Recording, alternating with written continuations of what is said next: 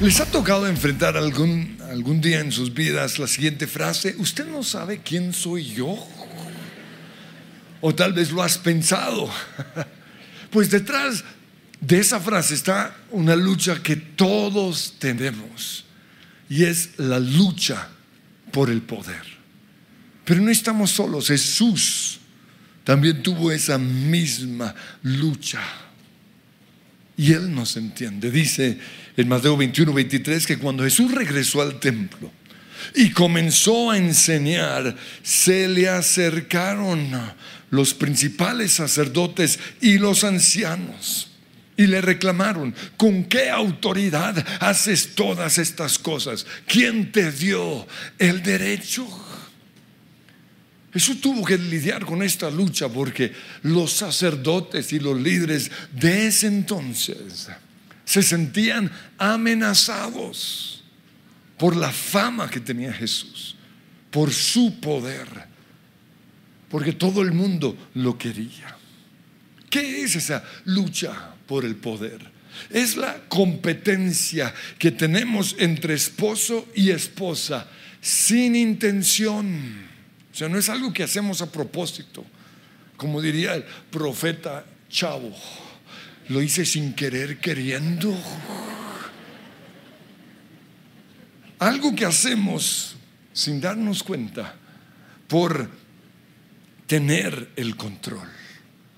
Pero también sucede esta lucha entre amigos, en nuestros equipos de trabajo, entre los políticos. Hay esta lucha por el poder.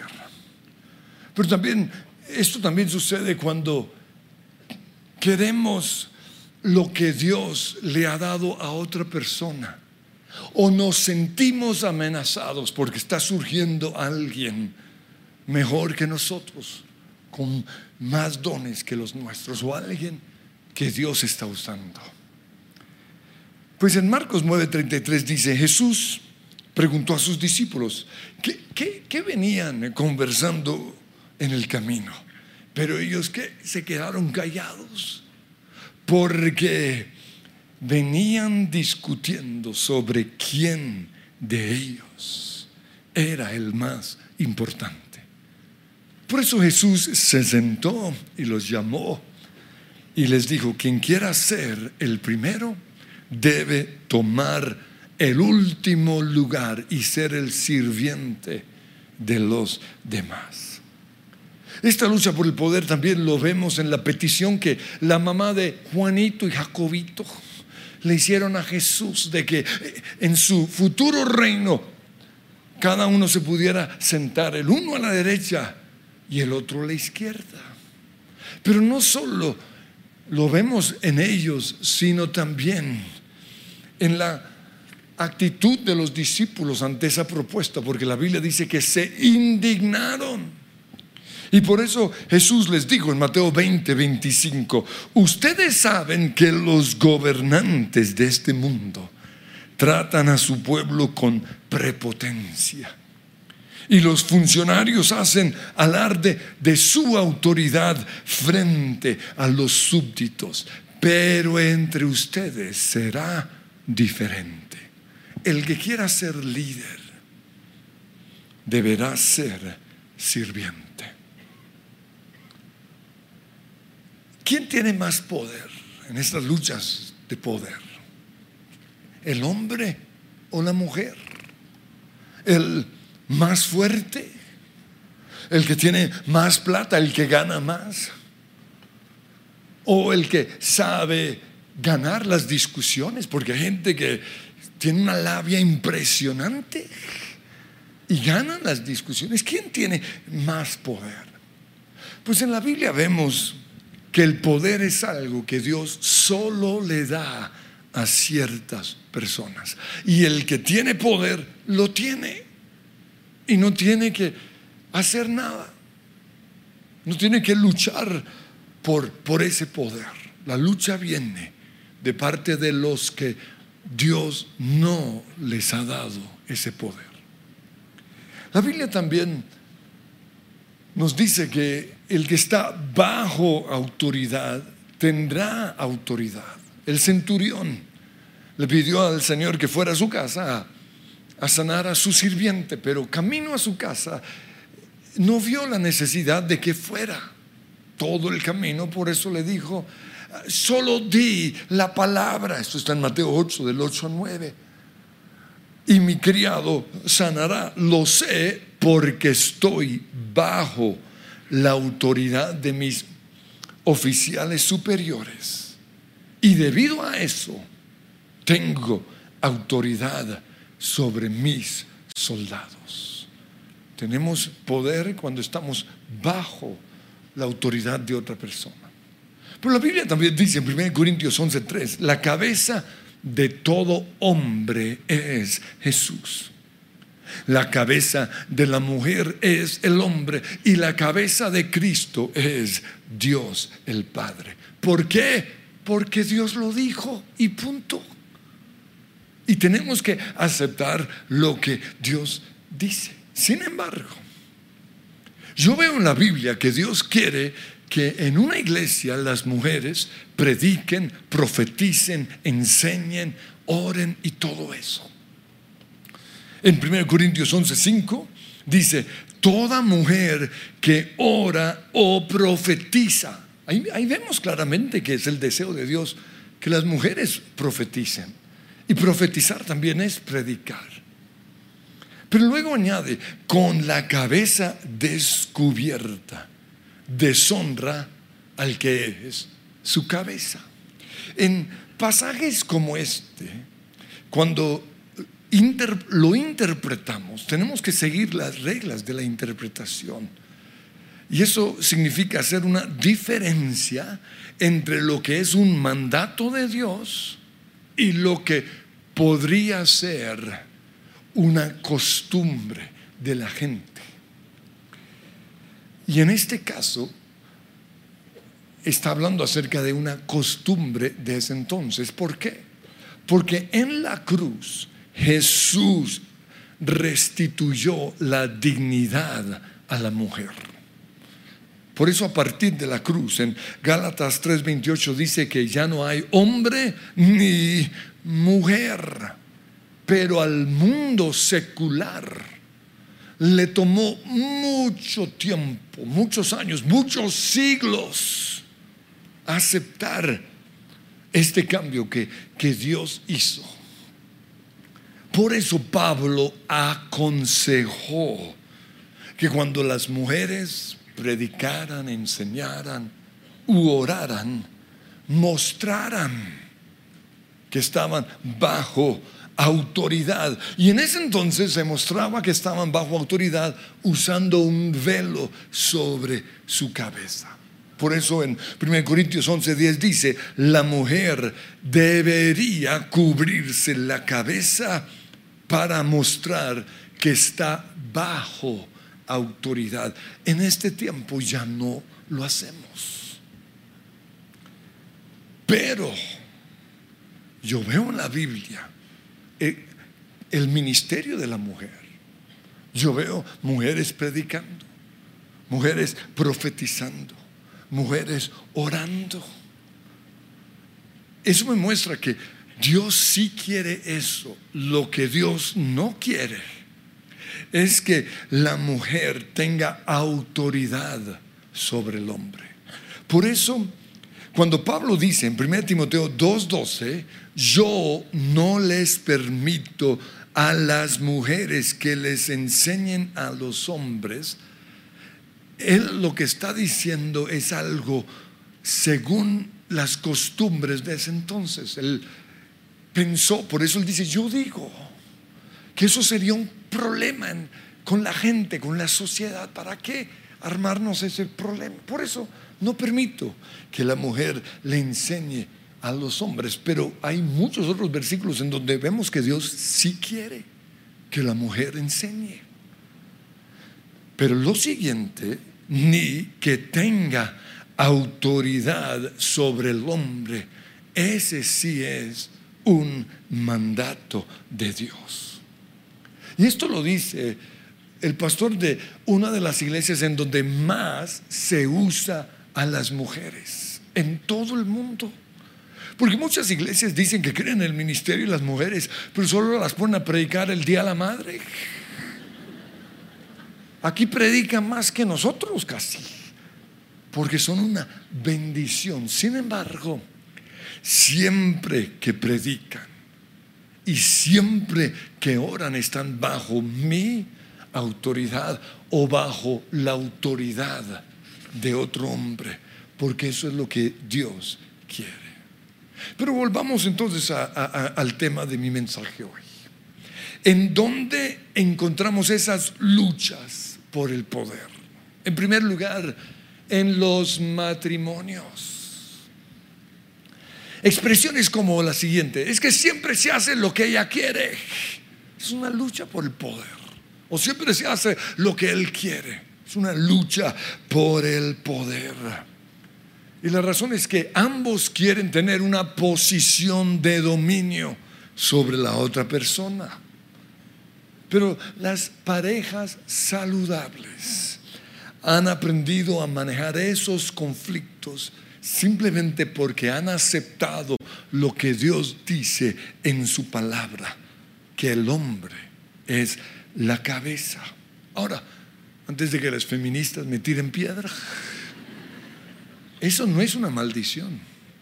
Este es el diseño divino y Dios es perfecto en lo que hace.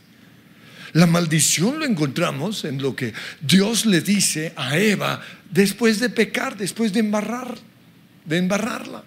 El Señor le dice en Génesis 3:16, desearás controlar a tu marido. Esa es la maldición.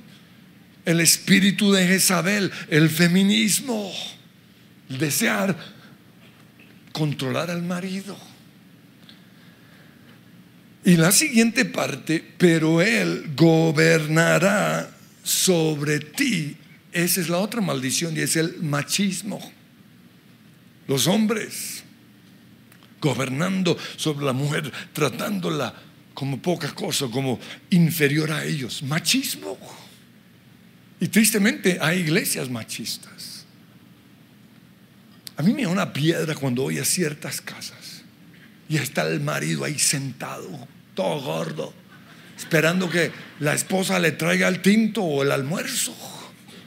Porque creen, y esto es machismo, que ella es su sirviente. No, Señor. Si yo fuera mujer, yo le serviría a mis hijos y me serviría y me sentaría. Allá está la cocina. Hágalo su merced.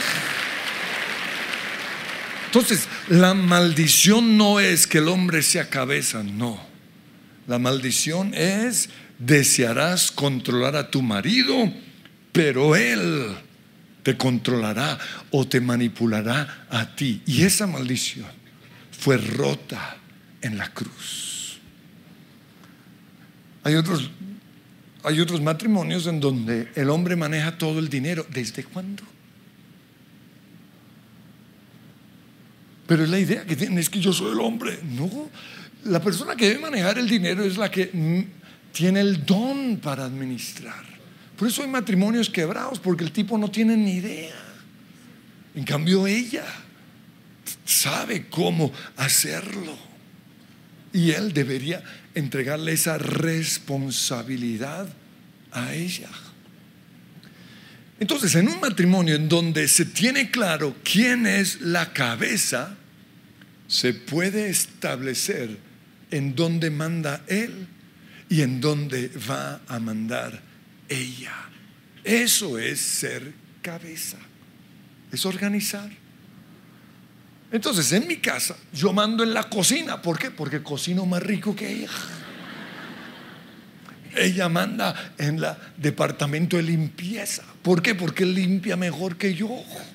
Cuando yo termino de cocinar, trato de dejarlo limpio y para mí está perfecto. Y ella llega y saca y... ¿Qué es que con una mancha ahí? Pues ese es tu ministerio, hazlo tú.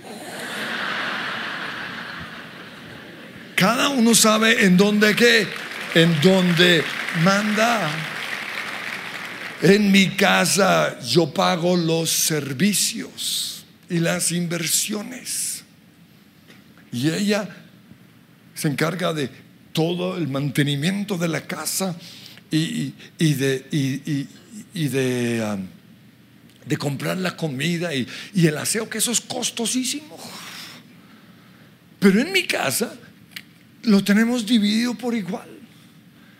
Y digo esto porque hay casas en donde, como él lo maneja todo, la pobre quiere hacerse el pedicure o manicure, yo no sé qué bobas hacen, pero eso cuesta un dineral. Y él no es capaz, yo prefiero ni saber cuánto le cuesta, no, páguelo, páguelo. Eso es ser cabeza, es entregar responsabilidades. En mi casa yo manejo y ella viaja calladita. Ay Dios. Todavía no hemos logrado resolver eso, pero ya casi. En la iglesia yo soy el visionario y ella es la que ejecuta que todo lo que Dios ha puesto en mi corazón se realice. Entonces no es ni machismo ni matriarcado, sino dos personas trabajando juntas hacia un mismo objetivo. Los problemas surgen cuando ambos quieren mandar, nunca va a funcionar. Una vaca con dos cabezas no funciona. Por eso Dios estableció que uno fuera la cabeza. Los problemas también surgen cuando para tener más poder se le hace daño a la otra persona. Y se le hace daño por medio de los celos. Se le hace daño por medio de los abusos, por medio del control y la manipulación. Pero en segundo lugar, las luchas de poder suceden también en las familias. Y esto es algo que pasa desde que, desde que nacen las pataletas, que son una lucha por el poder. Y algunos ceden a la pataleta. Por eso en esos hogares los, el que manda es el bebé. No, güey, José. Y yo aprendí este principio cuando compramos un perro. Porque cuando uno compra un perro, llega a la casa y lo primero que piensa o busca el perro es quién es el alfa mayor. Y cuando no lo ve, o sea, cuando el papá es un datolondrado allá en la esquina, el perro cree que es el que manda. Y hay casas donde el que manda es el perro.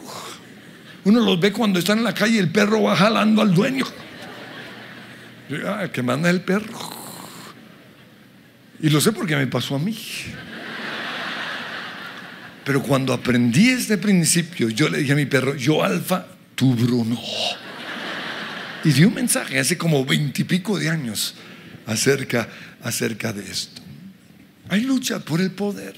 Entre Caín y Abel hubo lucha por el poder, por la, recibir la aprobación de parte de Dios y terminó en un asesinato.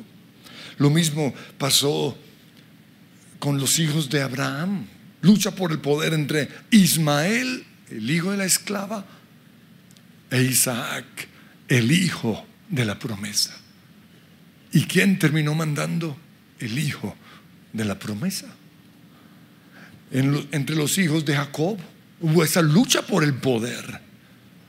Porque el poder es algo que Dios da y no importa ni la edad ni el sexo. A Dios se le dio la regalada gana de dárselo a quién? A José, que era uno de los menores. Porque era el hijo de la mujer que Jacob amaba. El hijo de Raquel. Pero tristemente por esta lucha de poder entre las familias, matrimonios eh, se han acabado.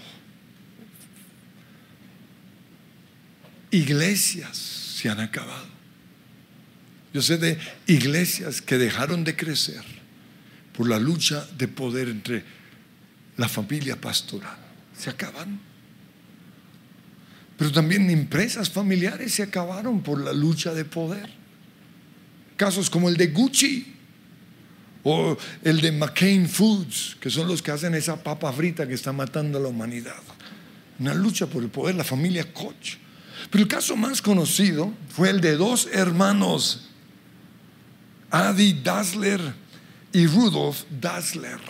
Uno era el vendedor y el otro era el artesano.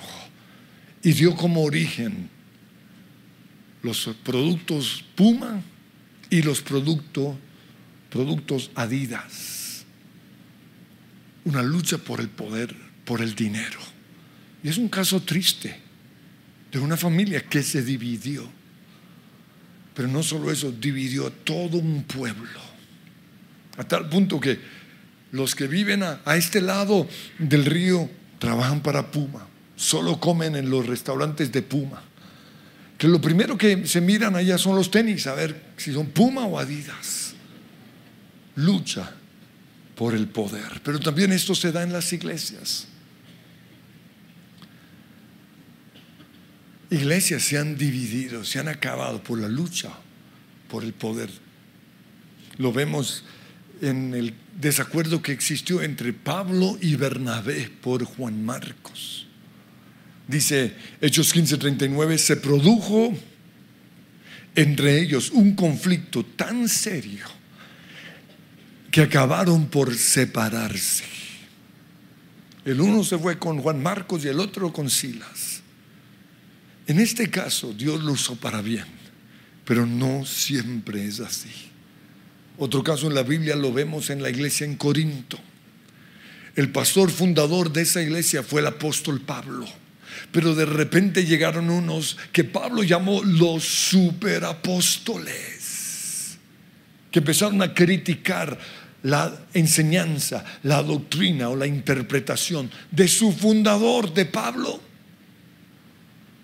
Querían judaizar a los gentiles. Por eso Pablo dijo en 2 Corintios 11:5, de ninguna manera me considero inferior a esos superapóstoles que enseñan esas cosas. Podré ser un orador inexperto, pero no me falta conocimiento. Parece que los que entraron a dividir la iglesia eran unos predicadores impresionantes. Y esto está pasando hoy en muchas iglesias. Hay gente que se mete desde afuera hablarle a la gente de otras iglesias son lobos rapaces, ladrones de ovejas. Y a criticar todo lo que nosotros creemos, el hablar en lenguas, el echar fuera demonios y otras cosas. Y el púlpito, la plataforma que están usando estos lobos rapaces es YouTube. Cuidado. Porque estás oyendo a otros predicadores. Cuidado. Son buenos predicadores pero yo digo lo mismo de Pablo, a mí no me falta conocimiento. Y luego él dice, seguiré haciendo lo que siempre he hecho. Y unos versículos antes él había dicho, predicar las buenas nuevas sin esperar nada a cambio. Porque esto debilitará los argumentos de aquellos que buscando la oportunidad para jactarse de que su trabajo es igual al nuestro, están dividiendo la iglesia. Y dice, estos individuos son falsos apóstoles, obreros engañosos. Y es interesante, lo pueden leer en su casa porque Pablo comienza a jactarse de todo lo que él ha hecho. Y luego dice, 2 Corintios 12, 11, me he portado como un insensato, pero ustedes me han obligado a ello. Y es que lo último que él les dijo fue acerca de las revelaciones que tuvo acerca del cielo, porque Dios lo llevó al mismo paraíso. Y dice, y no les puedo contar nada. Pero yo veo ahí una lucha por el poder. Y sigue diciendo, ustedes debían haberme elogiado, pues de ningún modo soy inferior a esos superapóstoles. Esta lucha por el poder también lo vemos en nuestras naciones. La lucha que hay hoy entre la izquierda y la derecha que nos tiene hartos, porque todos son unos mentirosos. Ya uno no sabe a quién creerle. Es una lucha por el poder. lucha por el dinero. Y se usa todo, las mentiras, los chismes, las calumnias, las amenazas, los favores sexuales, de todo se usa. Una persona conocida a nosotros que está metida en este mundo dijo que, que el poder es tan adictivo que cuando uno está metido ahí es muy difícil de dejar. Y esto lo vemos también en la nación de Israel. Fue Moisés el elegido por Dios para dirigir al pueblo. Pero de repente surgió otro con carisma que la gente quería, se llamaba Coré. Tenía tanta carisma al hablar que logró engañar o logró tener a su lado a muchos de los líderes de Israel. Y Coré le dijo, les dijo a Moisés y a Aarón en números 16:3, ¿qué derecho tienen ustedes para actuar como si fueran superiores al resto del pueblo del Señor? Pero aquí vemos que Dios tomó el lugar de Moisés. ¿Por qué? Porque Él es el que le da poder al que Él quiere darle. Y la tierra se tragó a Coré y a toda su familia. Pero luego vemos que la misma hermana de Moisés está luchando por el poder que Dios le había dado a Moisés. Y lo hace de una manera muy sucia, criticando a su esposa. Ay, porque esa esposa, una lucha por el poder. Pero Dios tomó que el lado de Moisés y a Miriam le dio lepra. Saúl también se sintió amenazado por David, un hombre que Dios estaba levantando. Cuando ellos volvieron de la guerra de destruir, derrotar a los filisteos y, de matar a Goliat, las niñas salieron a cantar, Saúl mató a sus miles y David a sus diez miles. 1 Samuel 18, 7. Y esto hizo que Saúl se enojara mucho. ¿Qué es esto? Digo, ¿le dan crédito a David por diez miles y a mí solo por miles? Solo falta que lo hagan su rey. Ahí comenzó esa lucha, porque a partir de ese momento empezó a perseguir al ungido del Señor. Yo veo algo y es lo siguiente, que los que tienen poder no tienen que hacer nada. Los que no lo tienen son los que están en esa lucha por lo que Dios le ha dado a otro. Y lo veo en el caso de Jesús. En Juan 13:3 dice, Jesús sabía que el Padre le había dado autoridad sobre todas las cosas. Una persona que tiene poder no necesita el reconocimiento de otros. No necesita que la gente lo alabe. No tiene que exigir respeto. A mí me respeto. No sabe quién soy yo. No necesita hacer eso. No le importa que la ubiquen en el último lugar, no le importa.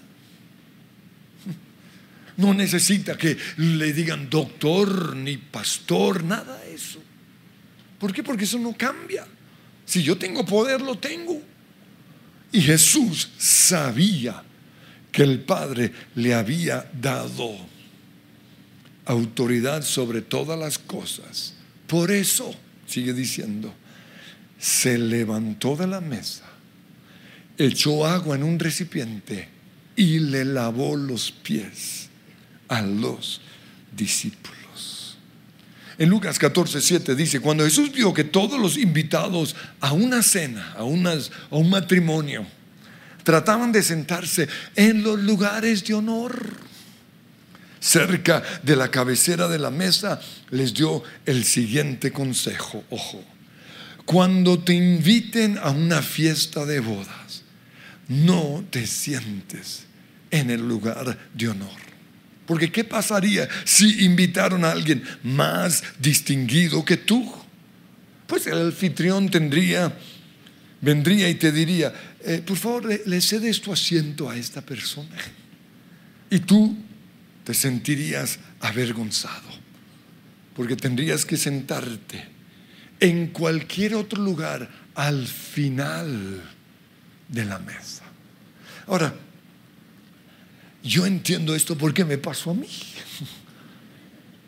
En un evento aquí en Colombia hace unos 25 años, en donde estaban multitudes en el Coliseo y todos los pastores de la nación estábamos ahí. Yo recuerdo que llegué y vi unos puestos libres al frente, entonces me sentí ahí feliz como perro rico. Pero vino una ujier y me dice, ¿usted qué está haciendo ahí? Le dije, estoy oyendo la prédica. Al rato se trajo otros tipos así bien grandes. Me agarraron y me llevaron arriba. Allá con los pájaros, gorriones. Y cuando llegué ahí, me quería largar de ese lugar, pero Dios me habló, me dijo, si te vas, no te doy lo que tengo para ti. Tristemente, muchos otros pastores no aguantaron esa humillación y se fueron. Y sus iglesias siguen siendo chiquitas. Y es por lo que aquí dice la palabra y sigue el Señor diciendo. Versículo 10, Lucas 14. Más bien ocupa el lugar más humilde al final de la mesa. Entonces, cuando el anfitrión te vea, vendrá y te dirá, amigo, tenemos un lugar mejor para ti. Y entonces serás honrado delante de todos los demás invitados, pues aquellos que se exaltan a sí mismos serán humillados, y los que se humillan serán exaltados. Yo he tenido muchas luchas con el poder. No recuerdo que cuando inicié me menospreciaban. Pero yo sabía lo que Dios tenía para mí. Por eso yo me quedaba callado y no decía nada. Y pasaron los años y Dios me ha honrado. Pero recuerdo un evento en donde vino un gran predicador del, a nivel mundial, de los más conocidos. Esto fue hace 28 años por ahí. Y, cuando venía alguien de fuera, a mí siempre me pedían que fuera el traductor.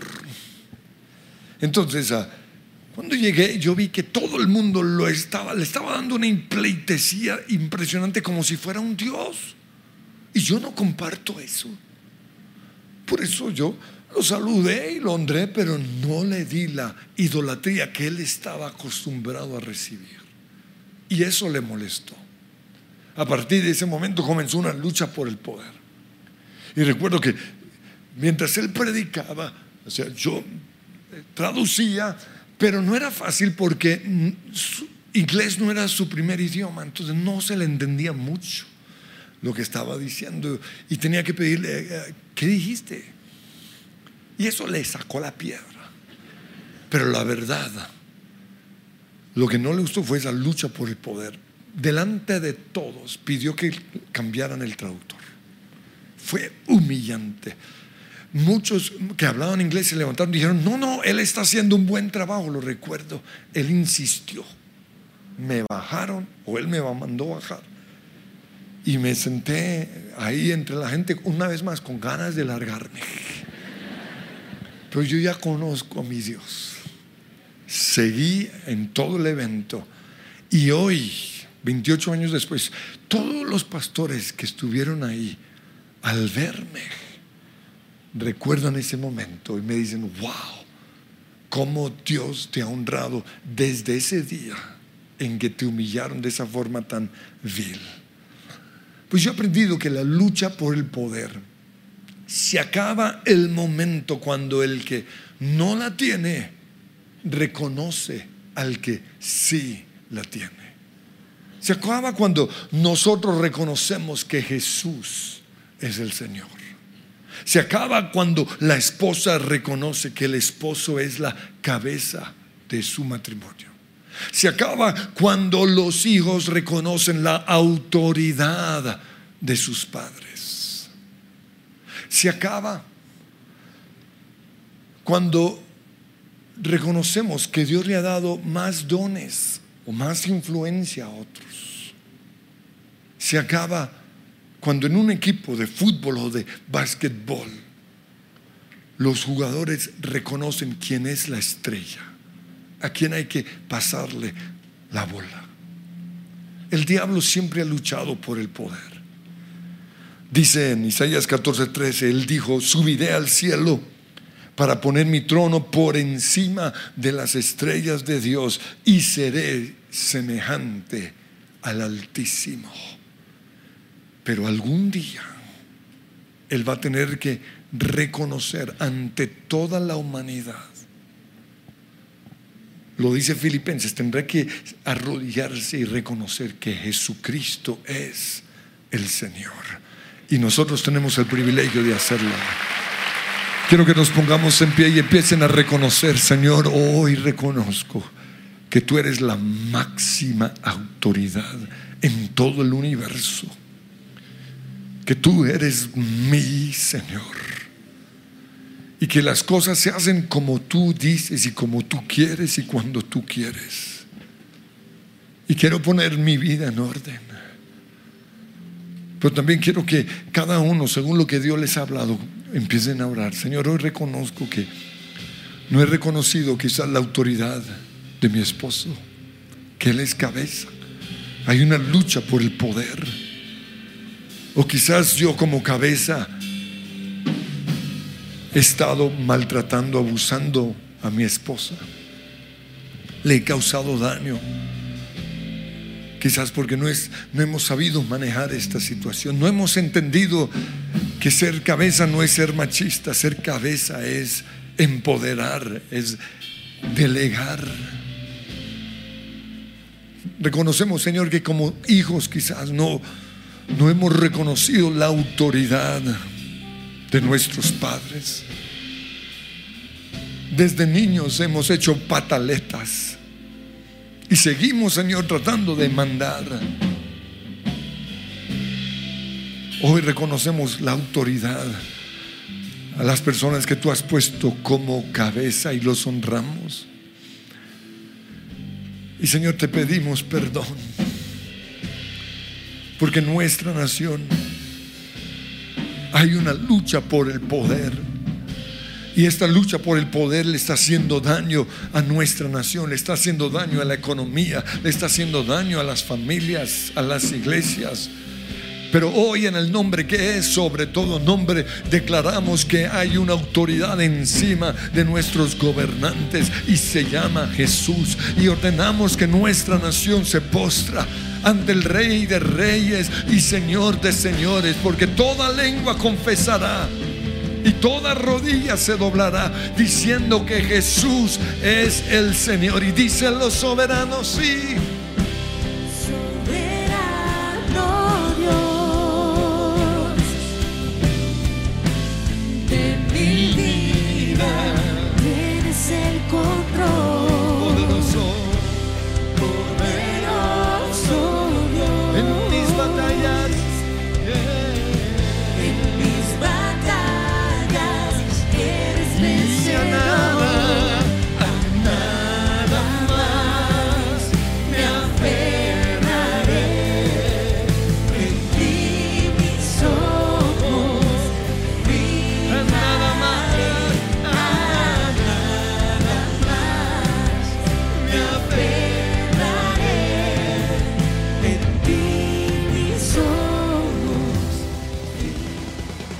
Si les gustó este video, pueden suscribirse al canal de El lugar de su presencia en YouTube. De esa manera gozará de todos nuestros beneficios.